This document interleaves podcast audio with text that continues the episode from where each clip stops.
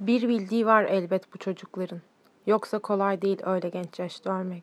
Starka Civan, Mart 2020 İnsanın inandığı değerler uğruna yaşaması, inancının yoğunluğuna göre öyle bir aşamaya gelir ki bazen bu değerler uğruna ölmeyi bile tereddüt etmeden göze alabilir. Ancak yüksek kararlılık ve yaşama saygısı olanlar bunu gerçekleştirebilirler. Dervişhane ve hakikat savaşçılığı yaşama aşk düzeyinde bir bağlılığı gerektirir çünkü. Onca yıllık mücadele sürecine sığdırdığımız binlerce direnç tecrübesinden öğrendiğimiz tek gerçek var. Düşmanın bütün yaşamı çirkinleştirme çabalarına karşı güzellik için, özgürlük için, insanlığın ortak değerleri için direnmek. Açlık grevinin kendisi zaferin netleşmesidir. Açlık grevleri kuşkusuz mücadele tarihimizin en önemli kazanım ve düşmana karşı en çetin savaş alanımız olmuştur. Bütün vahşiliğiyle kimliksizleştirme, değerlerimizden alıkoyma, imha ve inkar, yok etme politikalarına karşı sessiz çığlıklar ile bedenini bir savaş siperi haline getirip düşmana en ağır yenilgileri yaşattığımız böylesi görkemli eylem zamanlarında eylemin yürütücüleri sadece amaca kilitlenir ve artık zafer garantilenmiş olur. Açlık grevinin kendisi zaferin netleşmesidir. Korku duvarlarının basit yaşam kaygılarının yerine değerlerin ve maneviyatın en üst doruğuna ulaşmaktır. Bu nedenle açlık grevi şehitleri aslında ölmezler.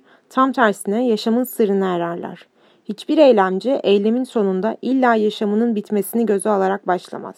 Ama uğrunda yaşamını vermek gerekiyorsa bile onurlu yaşamdan vazgeçmez. Çünkü onursuzlaşmış bir yaşam zaten yaşanmaya değmez.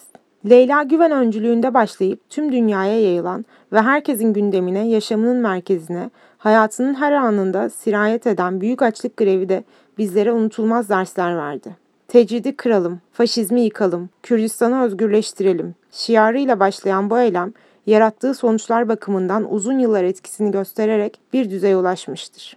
Bu eylemin her anı önderlik ile birlikte yaşamını da yattığı için anlam olarak çok üst düzeylerde yaşanan bir eylem oldu ve halkımızın üzerinde yaratılan korku perdelerini bir anda yırtıp attı. Kim ki bu yolda cesaretle yürümeye karar verdiyse, kim ki özgürlüğe canını feda edecek kadar bağlıysa mutlaka kazanır. Gerçeğini herkes açık ve net olarak gösterdi. Buradan Hayri'nin korkusu geliyor.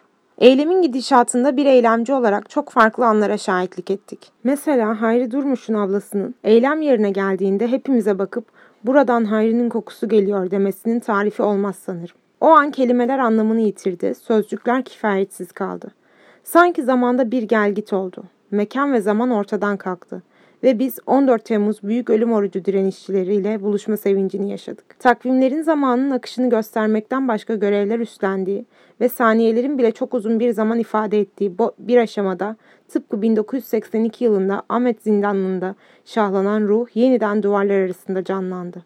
Mazlum Doğan'ın dinmeyen çığlığı ile yine her yeri sardı. Zaman değişmiş ama şartlar değişmemişti. Mutlak faşizme karşı özgürlüğe aşık apocu ruh yeniden insanlığa hakikati anlatmaya başladı. Mazlum Doğan Zülküf Gezen oldu. Sakine Cansız Ayten Beçet'in gözlerine kondu. Ferhat Kurtay Masum Payan bağlılığında yaşam buldu.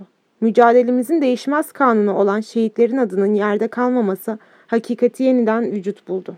Mücadelemizin tarifi olmayan anlarında birisi de kuşkusuz mücadele yoldaşlarının şehadetini duyduğumuz, öğrendiğimiz o andır. Klasik bir yaz anı değildir kesinlikle. Çünkü yaz tutarsak gülümsemeye başladığımız o ilk an o insanların unutmuş oluruz. Şehitlere verilecek en özel cevap ise anılarını, özlemlerini, gelecek umutlarını, başarıya ulaştırma kararlılığı ile başarıya ulaşma temelinde direnmektir. O direnişçi yoldaşlar Kürdistan'ın özgürlük tarihine adlarını unutulmayacak harflerle yazarken tüm eylemciler olarak aynı şeyleri düşünerek sessizliğe gömüldüğümüz başka bir an yaşadık yine. Beraber güneşin sofrasına oturup bedenler açıkken ruhlarımızı beraber doyurduğumuz o yoldaşların bizden kopmadığını beraber olduğumuzu biliyorduk. Şehitler mücadelenin başarıya ulaşacağının kesinleşmesidir. Heval Zülküf'ün annesinin Leyla Güven'e sarıldığı o an, Kürdistan'ın yiğit evlatlarının ve fedakar annelerinin özgürlüğün garantisi olduğunu bir kere daha ispatlamıştı. Şehitler mücadelenin başarıya ulaşacağının kesinleşmesidir. Canlarıyla komuta ettikleri bu savaşın kaybedilmesi mümkün değildir çünkü. Bir kere daha açlık sessizlik ile değil ama bizi yaşatmak uğruna yaşamlarını feda eden, sessizliğe canlarıyla çığlık olan yoldaşlarımız Zülküf Gezen, Ayten Beçet, Zehra Sağlam, Medya Çınar, Yonca Akici, Siraç Yüksek, Mahsun Pamay, Ümit Acar ve Uğur Şakar yoldaşları minnetle anarken önderlik ile yaşam sözümüzü tüm halkımıza ve şehitlere veriyoruz. Saraylar, saltanatlar çöker, kan susar bir gün zulüm biter. Menekşeler de açılır üstümüzde, leylaklar da güler. Bugünlerden geriye bir yarına gidenler kalır, bir de yarın için direnenler.